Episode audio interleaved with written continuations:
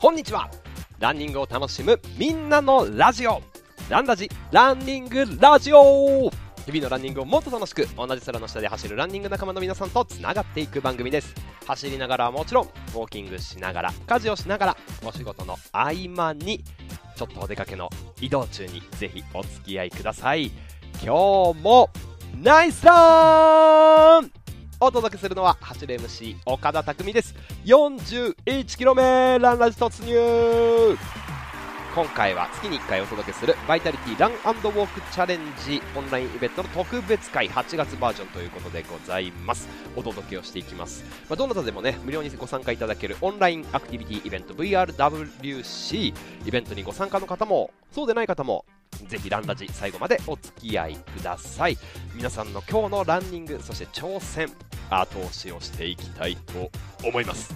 ということで今回のテーマはですねランニングで心と会話するというねお話でございます。どうでしょうか？やってますか？ちょっと意味がわかんないかもしれませんけれども、えー、そしてですね、えー、私の好きな偉人の名言、まあ、VRWC 界ではおなじみ、まあ、偉人の名言を紹介していきます。あと皆さんからいただいた夏歌2022このね投稿も紹介していきますよ。よろしくお願いします。ランラジスポンサードバイラントリップジャーナル。あなたのランにぬくもりをラントリップジャーナルと連携してお届けをいたします。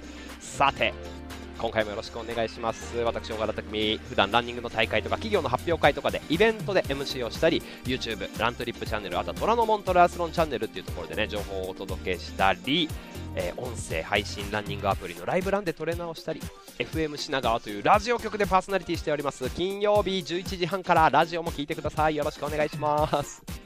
さということで突入です。VRWC についてね簡単にお話をしていきますがどうでしょうか？今回ねエントリーしてるよという方もたくさんいらっしゃいますよね。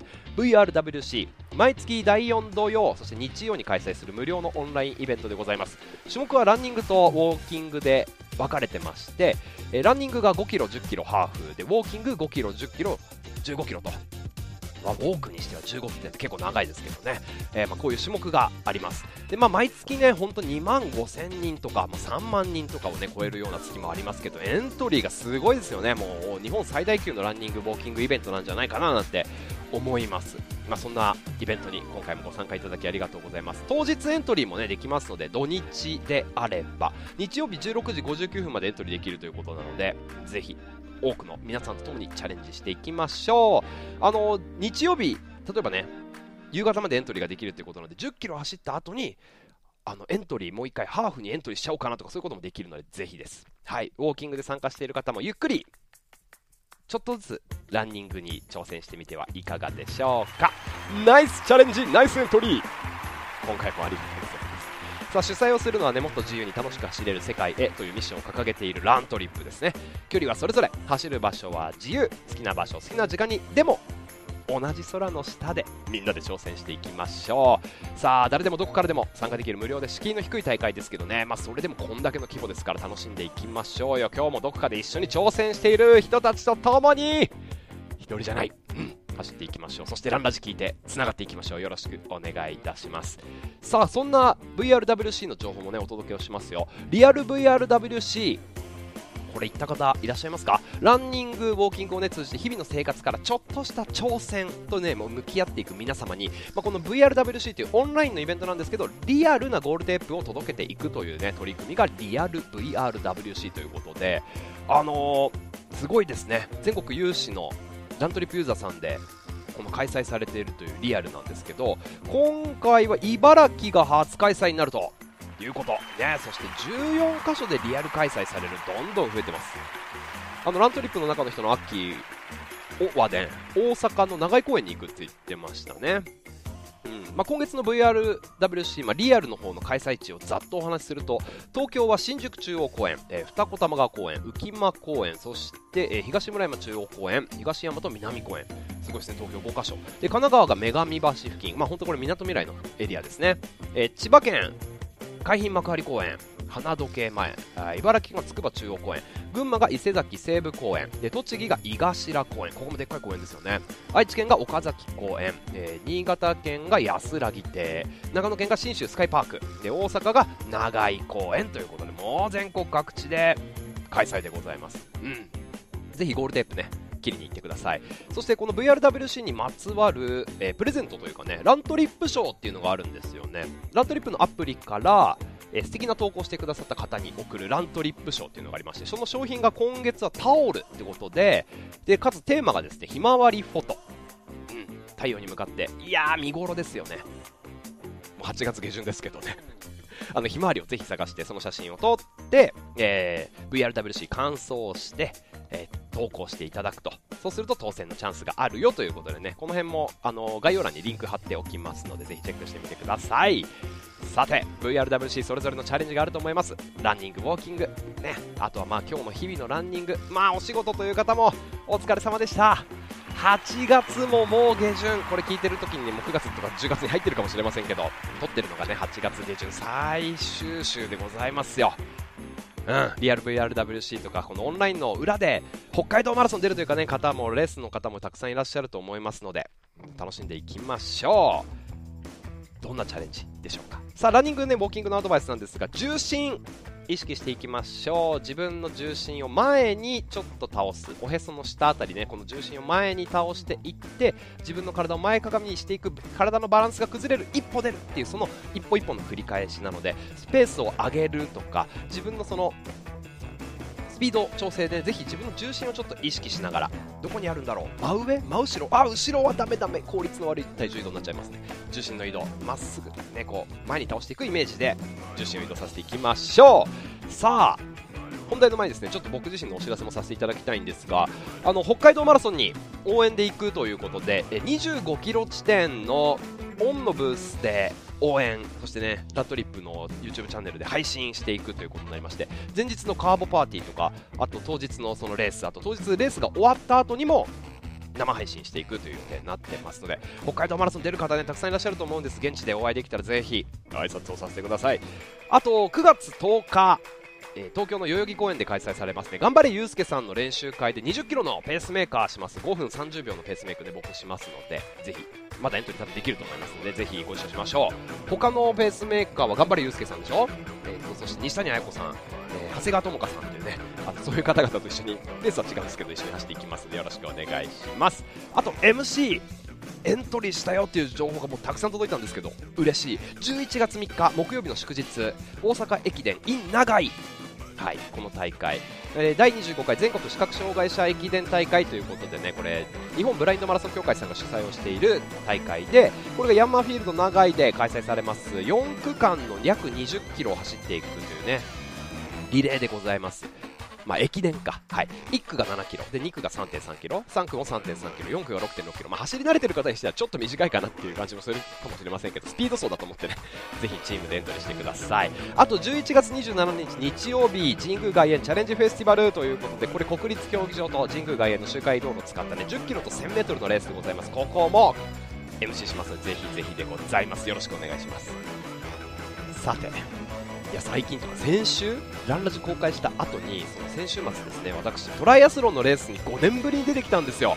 見事というか無事に完走することができましてトライアスロンのオリンピックディスタンスって言って、えっと、1500m 泳いで40キロ自転車こいで10キロ走るっていうねトライアスロンだったんですけどあと初めて福島県に行って猪苗代湖を泳いで。で猪苗代湖から40キロ片道もワンウェイでビューンって自転車こいで会津若松の会津大学っていうところに行ってそのキャンパスで10キロ走るっていうトライアスロンだったんですけど。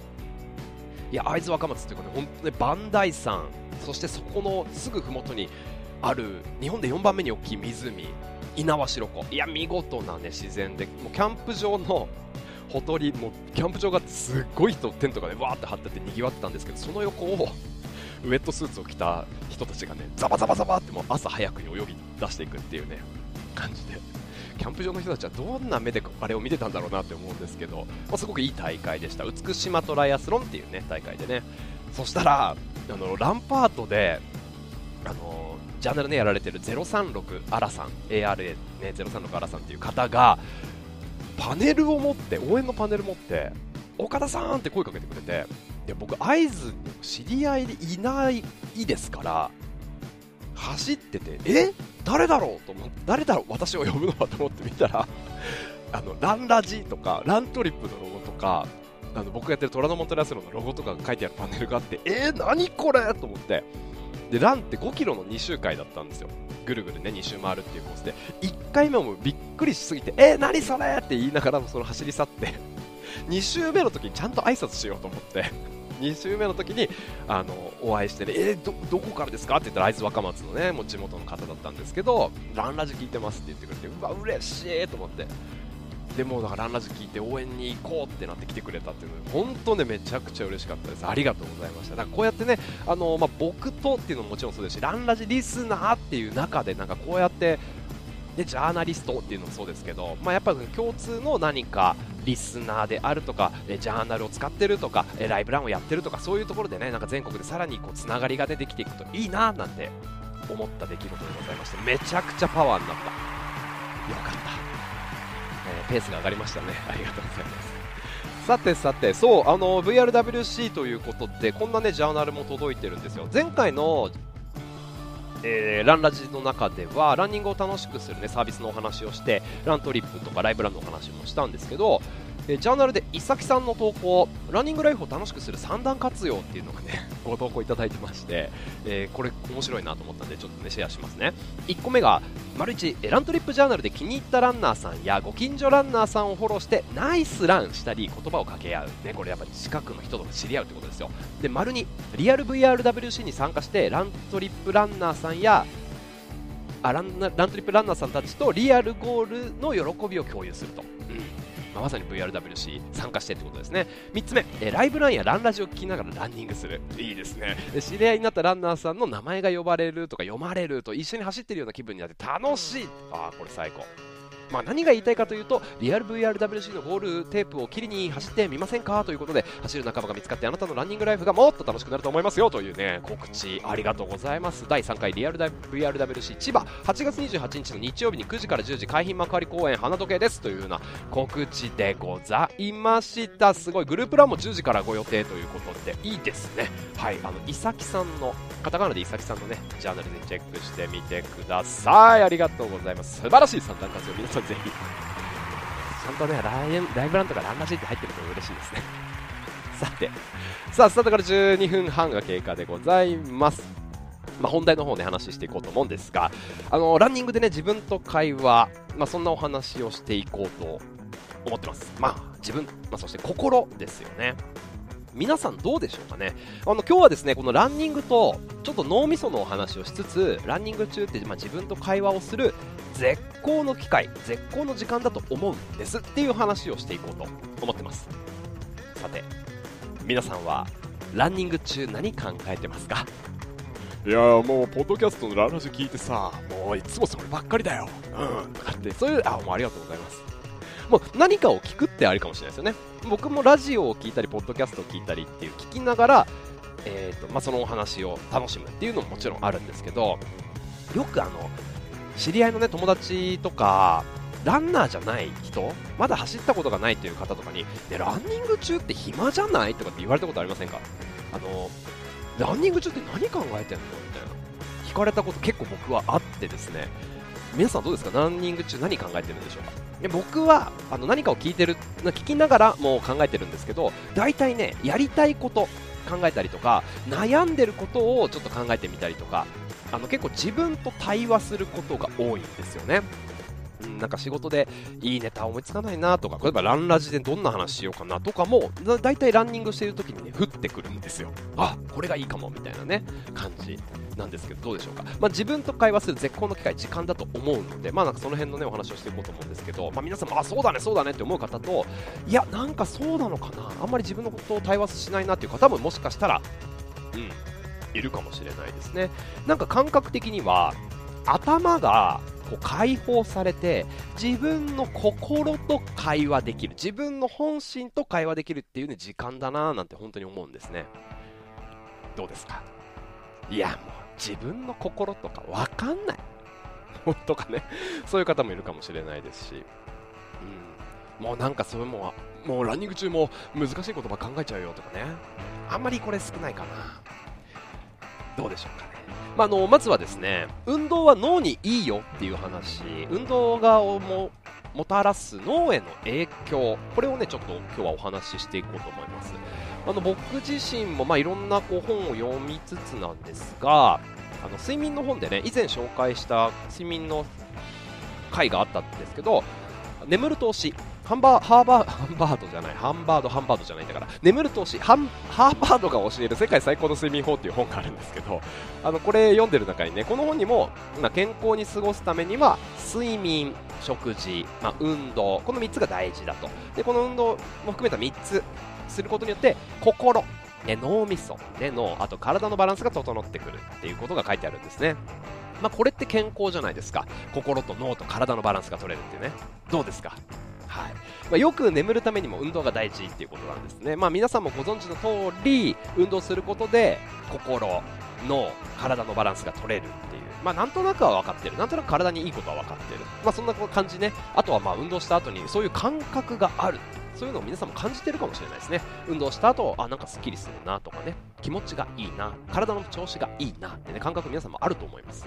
さあ、まあ、その運動の効果っていうことなんですけどまずはフィジカル的体的なところでいくと体力が向上する筋力が向上するあちょっと痩せたかもダイエット効果!みたいなこともありますよね。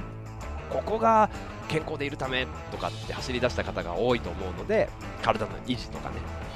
まあ、これがまず運動の効果の一つ。結構目的にしてる方も多いと思います。で続いてメンタル。心です心。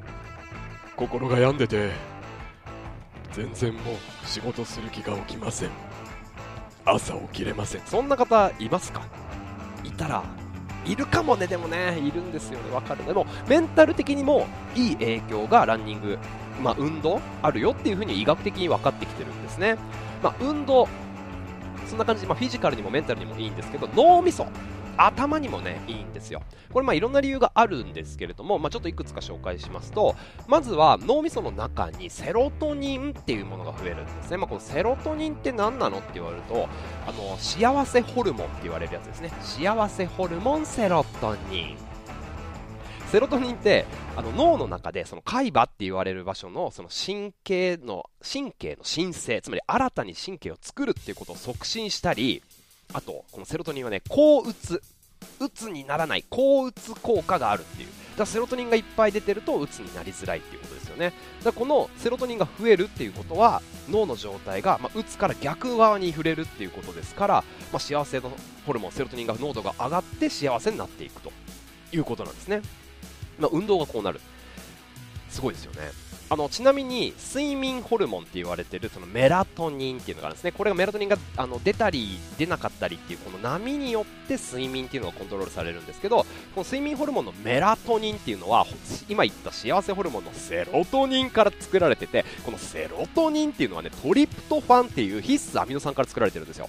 でこの必須アミノ酸って人間の体で生成できないアミノ酸のことなのでトリプトファンってつまりタンパク質。肉とか魚とか卵とか豆とかタンパク質にトリプトファンっていうのがよく入ってるんですね。でこれ口にして食べていくことによって脳の中のトリプトファンも増える。だトリプトファンが増えると幸せホルモンのセロトニンが作られて幸せホルモンのセロトニンが、えー、睡眠ホルモンのメラトニンになっていくということでね。いい睡眠にもつながっていく。よーし体の状況が良くなるぞっていう風につながっていくわけですよ。ごいですよね。だから運動することによってこの幸せホルモンが増ええさらにその脳内のね脳内にトリプトファンっていうそのものもの自体も増えていくっていうことで、まあ、こういう状態、まあ、こう打つ、まあ、打つから逆側に触れていくってすごいいいですよね。運動で。いい効果。脳みそにもいい効果があるんですよ。あとこの有酸素運動自体が不安そのものを減らすって言われてるんですね。なんか不安なことがあるときにどうしよう。仕事のプレゼンテーション。うまくいかないかもとかね。あーやばいな電気つけっぱなしで家出てきちゃったとか。クーラーつけっぱなしで家出てきちゃったとかあるかもしれないです。まあそれ不安っていうのかな。まあでもそういうことってあるじゃないですか。不安だなって思うこと。それ不安じゃないか。まああのあとは不安そのものを減らしたり不安の感受性を減らすって言われてるんですよ。有酸素運動がなので不安そのものも減るし不安だなって思うその感度も減らせるっていうことで不安っていう感情が、まあ、つまり起きづらくなるんですよね有酸素運動やってると。これすごくないですか？だから運動してる人って不安だなっていうネガティブな感じよりもすごいポジティブな人多いと思うんですよ。だこういう理由かと思って。まあ、なので不安になりにくい心体づくりに役立つっていうのが有酸素運動なんですよね。いいですよね。うん。だからなんかすごいネガティブな人だなとか不安がってるなって人、もうぜひランニングに誘ってあげてください。そうなんです。まあ、なので、まとめていくとですね、まあ、あの精神的に運動すると不安が減るし、うつ状態から遠のいていくっていう、まあ、メンタル的にはすごくいい状況になっていくってことなんですね。はい。すごいですね。これあの、僕がですね、あの、RBs という会社で働いている時に、あの、とあるね、まあ、ちょっと重役的な結構上の役職の人からね言われたんですけどおい岡田明日死のうと思ってるやつが走ると思うかって言われたんですよ。まあ割とこのテンションで言われたんですよ。明日死ぬ明日死のうって自殺しようって思ってるやつが走ると思うか。俺はそうは思わねえ。走ったら死ぬ気がなくなるからだ。なるほど確かに。うんっていうねその時思ったんですけどまだこういう理由ですよね。うん。確かに。だから本当走ってるとうつ状態からと自殺とかねそういうものがなくなってくる。みんな走ればいいんだだから。って思うんですけど。そういうことです。だからまあ心にもいいよね。脳みそにもいいよねっていう風にこういいサイクルになっていくってことなんですね。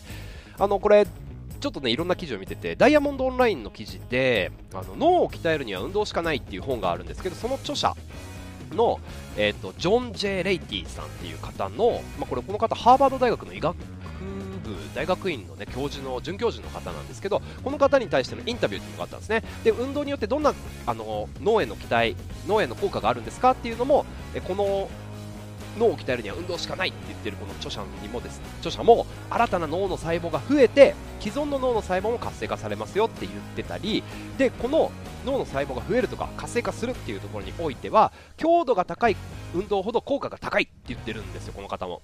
ででもでもでも歩くウォーキングっていうところももちろん効果が期待できますよってことですね、うん、まあだから歩くっていうことね。この VRWC で歩いてる走ってる皆さんバッチリでございますよ。はい。いいですよね。脳の細胞が増える。そして活発になるっていうことですね。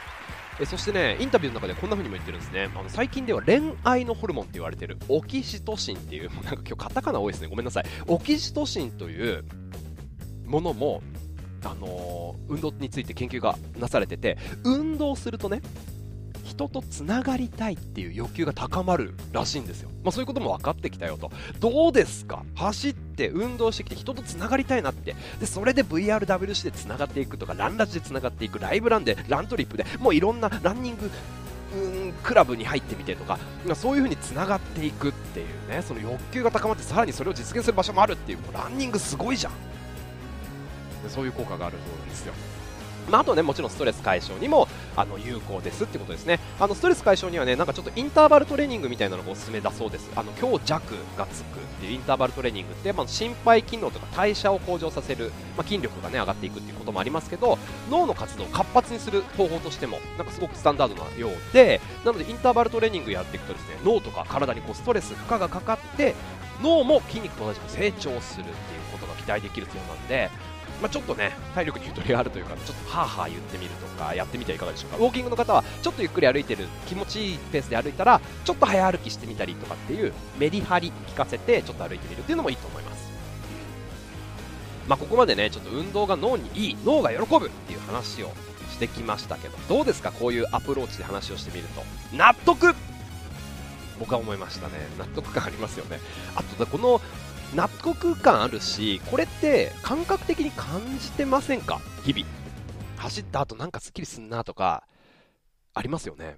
なんか個人的には朝ランも気持ちいいんですけど仕事でモヤモヤしてる時とかに走るのすごく好きで、ね、日常生活ってなんかついつい頭で理性的なこと結構考えちゃうじゃないですか。周りのこと気気をつけたりとかあの人がこういう風に言ってきそうだしなとかこれやったらどう思われちゃうんだろうとかって周りの目のことが気になったりとか仕事のこと数字のこととかねなんかなんかもうついつい頭で凝り固まっちゃうと思うんですよ。やらなきゃいけないこととかに追われちゃう。ででも走ると頭が解放される感じ？まさにだからすっきりするとかねさっきの脳みその効果があると思うんですけどまさにそういうことだから理論的にやっぱり頭が解放されてすっきりするんですよ。でそうなった時心と会話できる気がするんです。ね心っていうのはもう自分の本心もう自分のすっぱだか自分の本当の自分みたいなところ。なんかツルツルの自分みたいな。何言ってんの？ツルツルの自分って何？まあまあそう言わないでくださいよ、まあ、自分の好きなもの何なんだろうとか自分ってこういう状態でいたいなとかね、まあ、そういうのがなんか素直に分かる気がするんですよ。なんか降ってくる感じがするというか。で本当は自分のその純粋なハートのまま生きていきたいんだけど日常的にはなんか頭がねその自分の頭の中にこといろんな言葉がいろんな人がよぎっちゃって自分に制限をしてしまっているんじゃないか。それをね走ると解放できる。そんな感じがするんですよ。これ実感できてる方も多いと思いますし、まあ、ちょっと今日お話ししたみたいに理論的にもそうだっていうことなんですね、まあ、自分と会話をする絶好の機会時間だと思いますんで、まああのね、頭でっかちになったりなんかモヤモヤして悩むなーなんてことがあったらそんな時こそはいぜひ走ってですね自分の素直な心と会話してみてはいかがでしょうか。ね。はい。この前ちょっとラントリップの大森さんと一緒に撮影してて話したら大森さんはね走る目的っていうか走って得られるものが自己肯定感の醸成って言ってましたね。自己肯定感。まあ自己肯定感上がりますよね。うん。まあこういったところもつながってくると思います。だからメンタルそしてね自分自身と会話する。なんかこういう方向に行きたいなとか思ったらもやもやしたら考え事があったらランニング中に考え事してみるっていうのも僕とすごくおすすめです。やってるしね。個人的にやっぱり僕も今まで転職とかあとですねフリーランスで MC やろうとかっていうのはなんか降ってきたり決断するのはやっぱりランニングの時でしたね。日々なんか悶々とする中で考えてた時にそうやって走ってる時によしやろうって後押ししてくれたんで本当ランニングに感謝。ありがとうございますということですね。なのでぜひ自分と会話ランニング中にしてみてはいかがでしょうか。ランラジ聞きながらお願いします。はい。ということで、えー、27分経過でございます。後半はですね偉人の名言そして皆さんから頂いている夏歌の話シェアしていきます。日々のランニングをもっと楽しく。ランニングラジオ。ランラジ。さあスタートから27分半間もなくというところでございます。ナイスランナイス一歩ナイスウォークさあ今日もお聴きいただきありがとうございます。一歩一歩着実に成長前に進んでいきましょう。さあこの VRWC 会ではですねいつもなんかちょっとメンタル的な話をしてるんでね好きな偉人の名言も紹介していこうと思います。今日はえ女性ですね。アンモロー・リンドバーグという方の言葉でございます。アンモロー・リンドバーグって誰？っていう方も結構多いんじゃないかななんて思うんですけどすごいねたくさんの名言残してましてこの方ねアメリカの女性飛行家。まあパイロットさんですね。20世紀のアメリカの女性飛行家であの旦那さんもその飛行家として有名なチャールズ・リンドバーグっていう方なんですけど大西洋の無着陸横断飛行を達成したそのチャールズ・リンドバーグさんの奥さんでこの方もアメリカの女性として最初にグライダーのライセンスを取ったりとかプロペラ機のライセンスを取得したりとかっていうまあ飛行士なわけですね。でこのアンモロ・リンドバーグさんのちょっとねシェアする言葉なんですけどもこんな言葉があるんですね。この世で人を疲れ果てさせるものは自分を偽る心ですと。はあ。この世で人を疲れ果てさせるものは自分を偽る心。ねえ。どうでしょうか？ちょっとさっき言った脳と 心の会話のね話。自分と対話しましょうの話なんですけどこれあるよなと思って。いや自分自身がなんかもう一番疲れるなとか嫌だなって思うのって自分を偽ってる時だと思うんですよ。だからこれをなるべく自分に対して偽りのないように行動するためになんかランニングの時にその本当に痛い自分とすり合わせていくみたいな求めてるものってなんだろうなとかね。あ家族とのちょっとこの時間ちょっと気まずかったな奥さんとのこの時間もちょっと良くしたいなとか子供の時間もっと増やしたいなとかそういうこともそうなんですけど自分を偽っている状態がやっぱうん疲れ果てさせるっていうことね、この名言、ああ、まさにつながるなって思いました。まあ、あの、このアンモロ・リンドバーグさんね、いろんな名言があったりする、して僕も好きなものがいくつかあるので、またね、またの機会を見て紹介をしていきたいと思います。さて、ここからはですね、ジャーナル紹介していきましょう。夏歌2022ということで、たくさん来てるんですよ。あれ、これ、ちょっとですね、もう、今週と次の回も、夏歌2022というテーマで引き続きお届けをしていこうと思ってます。えー8月も。もう終わり。あーなんかね今朝も4時台に起きてライブラン朝の配信してたんですけど。いや日が昇るのが遅くなりましたね。で日が沈むのが早くなった。本当にああ夏がこうやって過ぎていくっていう感じがしますよね。そうなんですよ。うん。いやありがとうございます。ということで、えー、夏をね感じるプレイリストも皆さんからいただいたら作っていこうと思ってます。ということで、えー、紹介していきましょう。さださん。まさに思い出の曲は「ケツメイシ夏の思い出」ああいいですね。もうここでかけたい。いいですね。サンセットランということで、えーと、江ノ島もなんだかお盆も落ち着き少し人でも減ってきた感じですということでね海の家の写真あと海の写真。ああいいですね。あっという間の This is Summer だったかなということでピクピクチャーは、えー、過ぎゆく夏を感じる1枚ケツメイシの夏の思い出が似合う1枚ですということでお疲れ様です。これ最高ですね。僕も大好きです。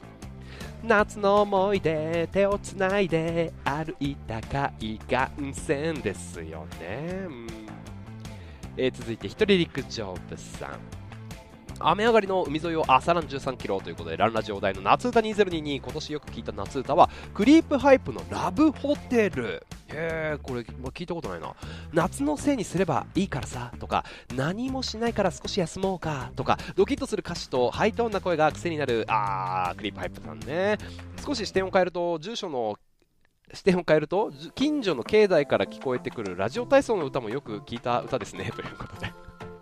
お疲れ様でした。新しい朝が来た。希望の朝だって書いてありますね。ナイスラン。ありがとうございます、えー、そしてあつよしさんの投稿。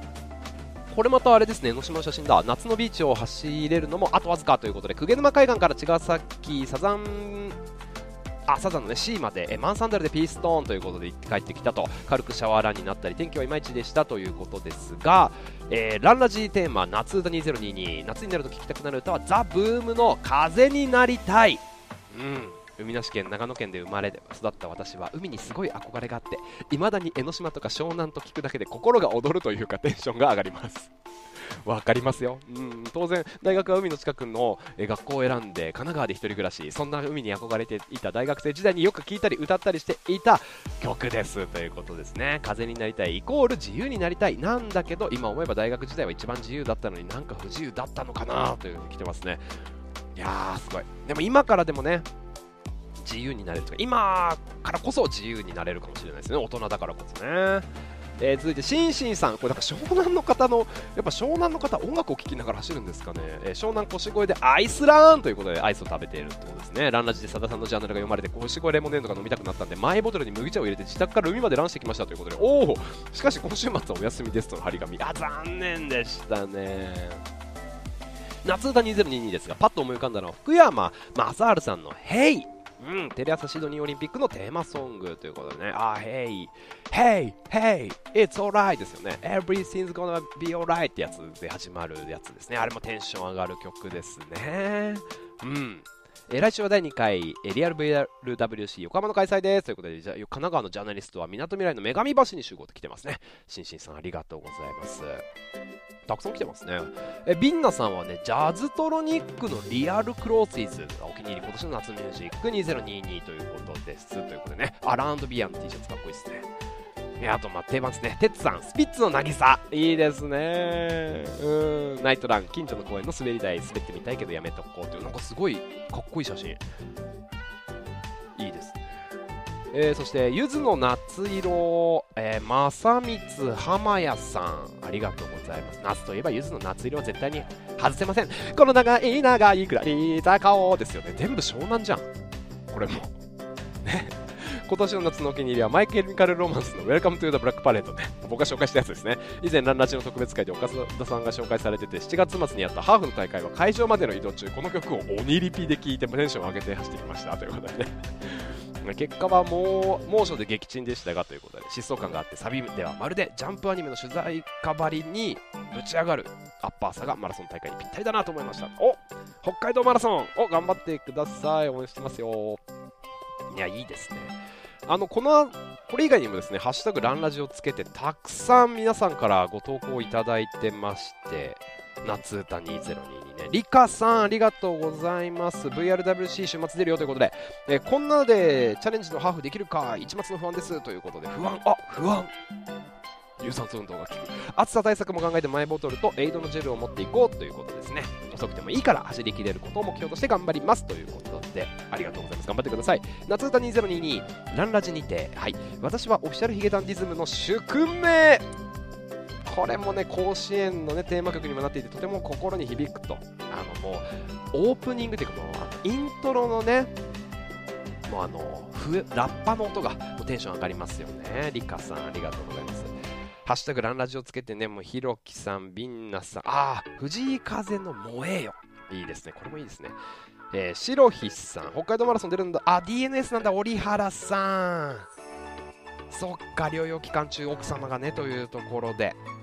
まあ、こういう状況はね、ちょっとまあ自分でコントロールできないっていうことはもうちょっと悔しがってもしょうがないところありますけど、うん、なかなか、またちょっと次のタイミングでね、頑張っていきましょう。おみさん、で、じゅんさん、あ旅を勝負靴下、走りますよということでね、北海道マラソン。で、コケランナー力さん、あずさん、あ、あずさんの夏歌2022、はい、来ました。若者のすべて、フジファブリックね。